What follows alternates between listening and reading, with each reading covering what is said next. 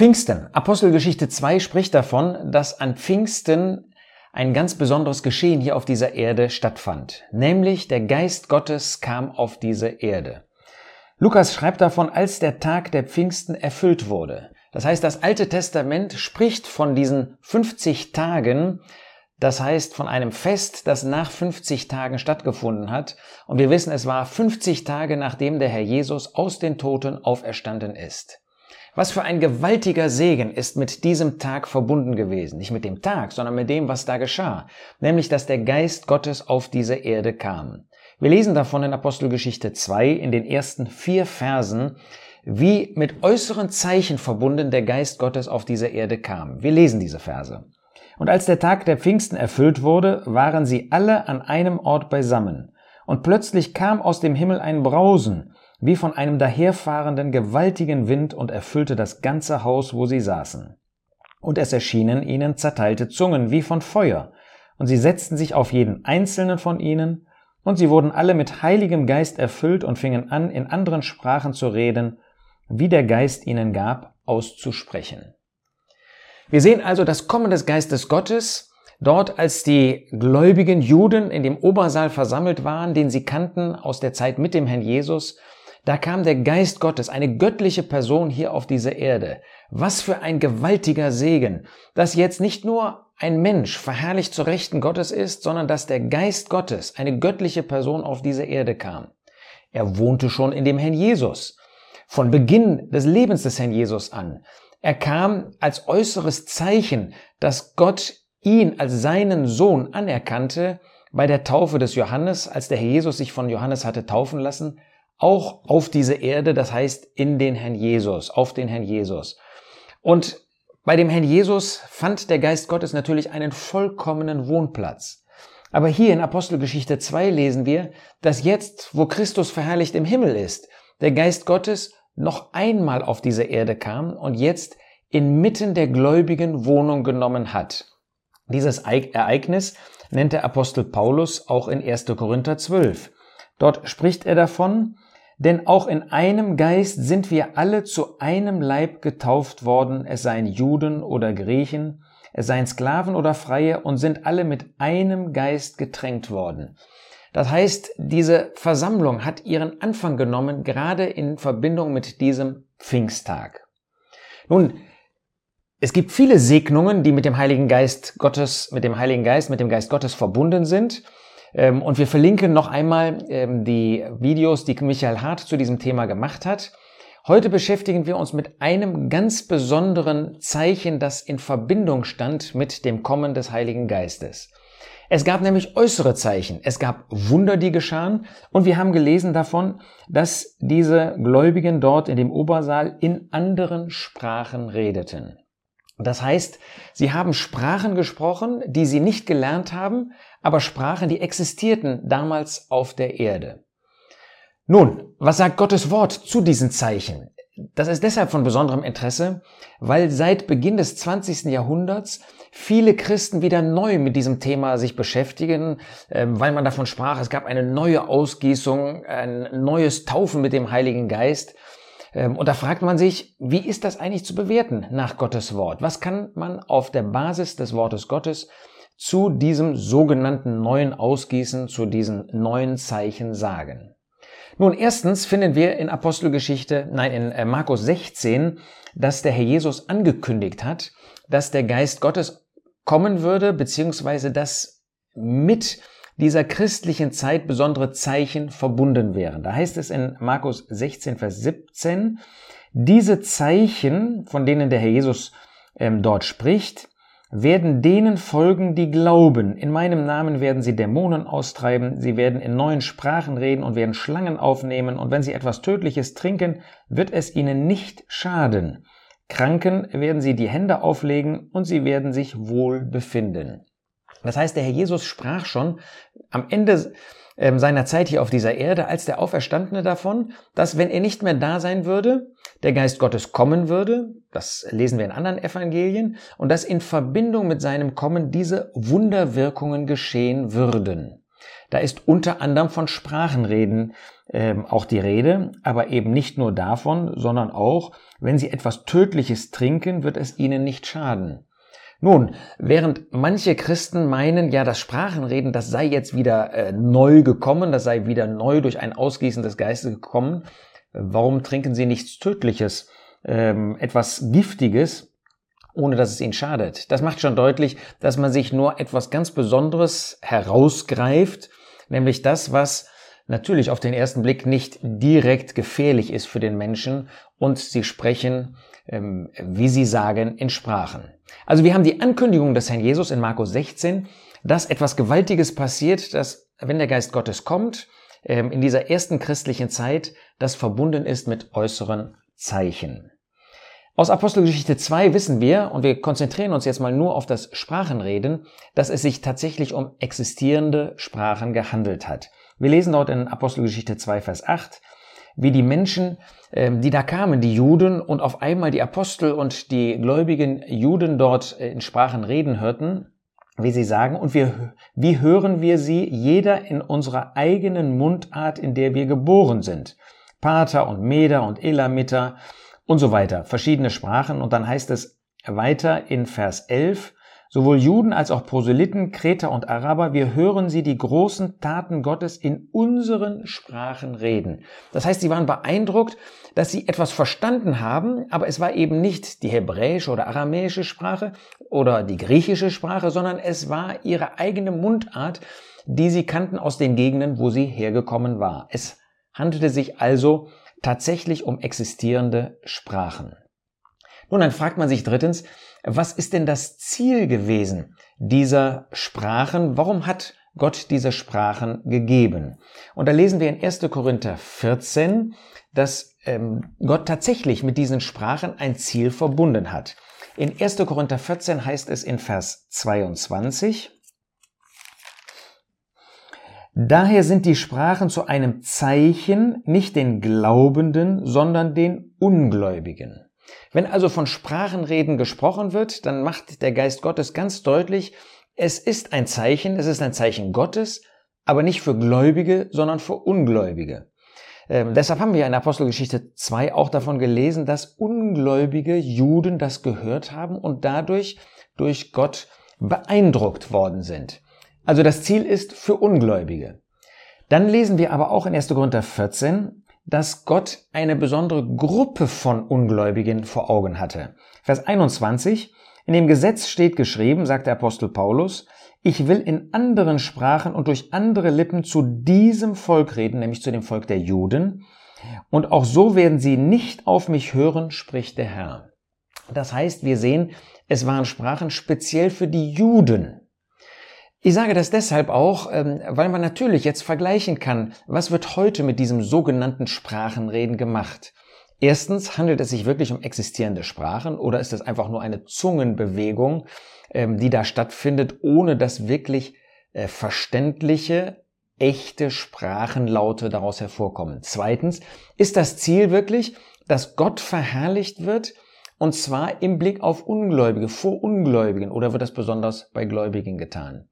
Drittens, ist das Ziel wirklich, sind das die Juden? Und man fragt sich, ja, warum eigentlich die Juden? Und wir haben hier gelesen in 1. Korinther 14, und auch so werden sie nicht auf mich hören, spricht der Herr. Das heißt, schon in dem Alten Testament hat Gott deutlich gemacht, dieses Sprachenreden ist ein Gericht für die Juden. Nämlich, dass Gott jetzt auf einmal in anderen Sprachen, nicht mehr in der heiligen hebräischen oder aramäischen Sprache angebetet werden kann, sondern in allen möglichen Sprachen, die existieren. Das heißt, wir merken, dass ähm, Gott hier deutlich macht, ähm, dass wirklich ein äh, Gericht an den Juden damit verbunden ist, dass jetzt in einer anderen Sprache gesprochen wird.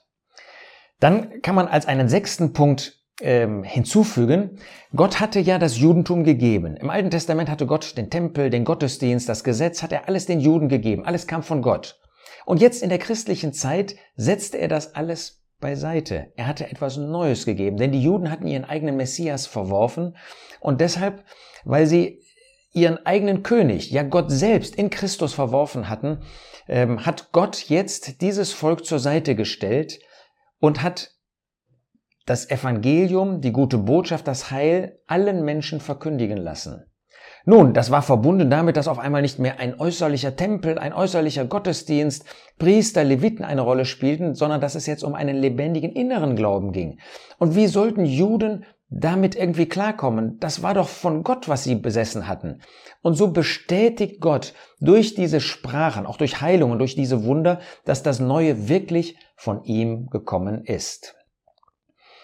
Daher finden wir, dass in Apostelgeschichte 2, in Apostelgeschichte 10 und auch in Apostelgeschichte 19 jeweils, wenn das Evangelium sich immer mehr weitet, wenn also das Evangelium nicht mehr nur den Juden, wie in Apostelgeschichte 2, sondern Cornelius Apostelgeschichte 10, also einem ähm, Heiden weitergegeben wird, und in Apostelgeschichte 19, wo Juden in der Zerstreuung, das waren ehemals Jünger von Johannes, dem Täufer, die gar nichts mitbekommen hatten von dem, was da gewesen ist. Die da stehen für, als, als Beispiele für Juden, die eben in der Zerstreuung ähm, gelandet sind. Wenn ihnen das Evangelium verkündigt worden ist, dass das immer wieder verbunden war mit Sprachenreden.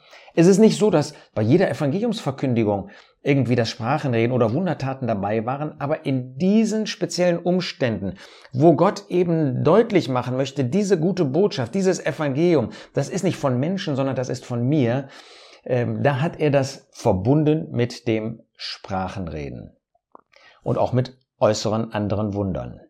Nun, in Lukas Evangelium Kapitel 16, nach der Apostelgeschichte, finden wir dann nur noch von diesem Sprachenreden in 1. Korinther 12 bis 14.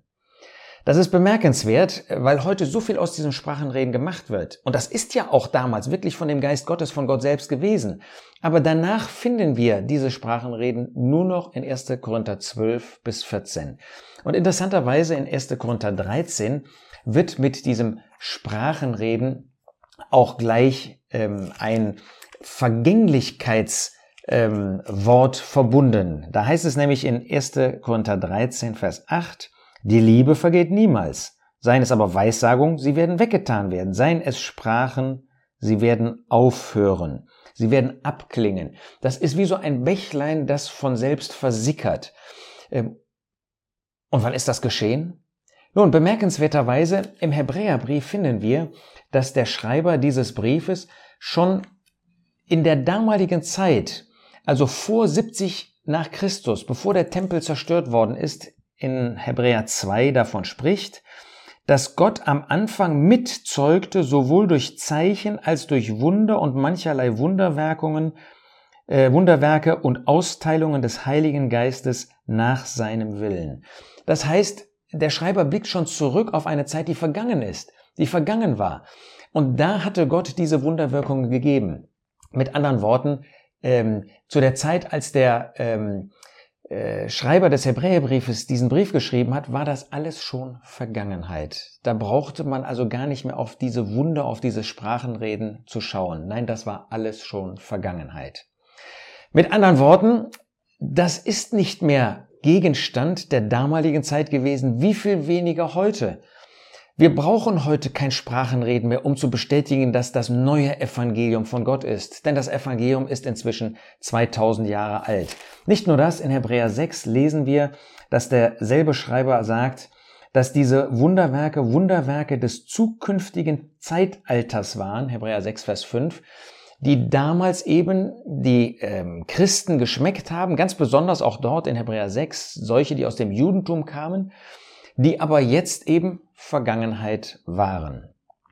Also wir lernen daraus. 1. Korinther 13, das würde von selbst aufhören. Hebräer 2, Hebräer 6 macht deutlich, das hat schon aufgehört.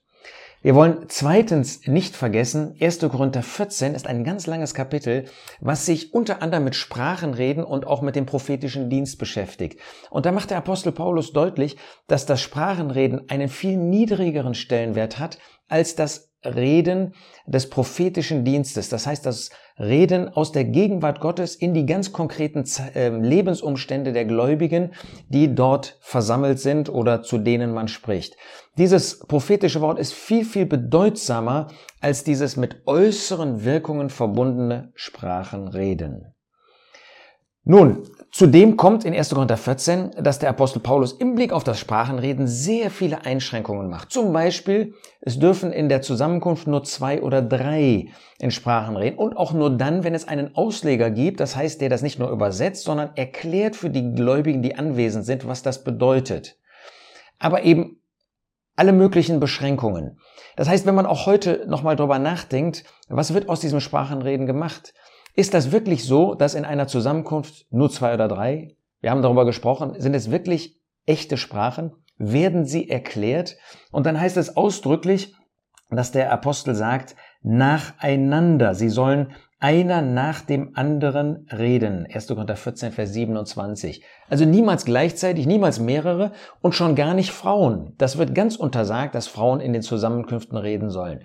Das macht eigentlich schon deutlich, dass alles das, was wir heute in Verbindung mit diesem Sprachenreden äh, finden, dass das nicht von Gott, dass das nicht von dem Herrn ist, sondern dass das im besten Fall von Menschen ist, wenn nicht in manchen Fällen sogar von unten. Nein, wir brauchen auch das Sprachenreden gar nicht mehr. Das Christentum gibt es schon 2000 Jahre. Ähm, wie sollen wir auch verstehen, dass Gott den Niedergang, in dem wir leben, ja, wie wenig in, ähm, Entschiedenheit gibt es heute für den Herrn Jesus. Wie sehr ist die, ähm, das, die Versammlung Gottes, die Gläubigen, alle Gläubigen, wie sehr sind sie zersplittert in alle möglichen verschiedenen Gruppen. Wie sollte der Geist Gottes da in dieser Weise ähm, äußerlich machtvoll eine Bestätigung geben von dem, was der Mensch gemacht hat und zerstört hat von diesem wunderbaren Werk Gottes. Nein, in Zeiten des Niedergangs brauchen wir nicht äußere Wunder, brauchen wir prophetischen Dienst. Gott hat nämlich immer dann Propheten geschickt, wenn es nicht gut stand in dem Volk Gottes. Und deshalb finden wir, dass der prophetische Dienst, 1. Korinther 14, das ist das Wichtige. Danach sollen wir uns ausstrecken und dadurch segnet der Geist Gottes uns auch heute. Denn der Geist Gottes, der damals ausgegossen wurde, Apostelgeschichte 2, das ist derselbe Geist Gottes, der auch heute noch inmitten der Versammlung Gottes wohnt, der in der Versammlung Gottes und in jedem einzelnen Gläubigen, der den Herrn Jesus Christus und sein Werk angenommen hat, wohnt. Dieser Geist ist derselbe, aber er wirkt anders in einer Zeit des Niedergangs. Er hat immer noch Segen für uns, gewaltigen Segen. Zum Beispiel, ich erinnere noch einmal an die Videos von Michael, durch die Versiegelung, dass er uns versiegelt hat, dass wir wissen, dass wir zu Gott gehören, dass er das Unterpfand ist, ja, dass wir wissen, dass wir einmal auch das Ziel erreichen werden, dass er die Salbung ist, dass wir ein Verständnis haben des Wortes Gottes. Er leitet uns auf unserem Glaubensweg. Er gibt uns das Bewusstsein unserer Stellung. Der Geist Gottes ist derselbe und er wirkt auch heute noch und dafür dürfen wir dankbar sein. Ich möchte dieses Video mit diesem Punkt auch beschließen. Wann hast du das letzte Mal dafür gedankt, dass Gott den Geist Gottes auf diese Erde gesandt hat, dass er jetzt in uns wohnt, in uns wohnen kann? Wunderbarer Segen. Wir brauchen keine Sprachen. Nein, die Sprachen sind heute nicht von Gott, diese Sprachen reden, sondern das ist im besten Fall von Menschen. Aber der Geist Gottes, den hat der Vater gesandt, den hat der Herr Jesus gesandt. Und er ist selber gekommen, um ein Segen zu sein in der Versammlung Gottes. Und diesen Segen wollen wir genießen und dazu benutzen, ein Leben zu führen, persönlich und gemeinsam zur Verherrlichung Gottes.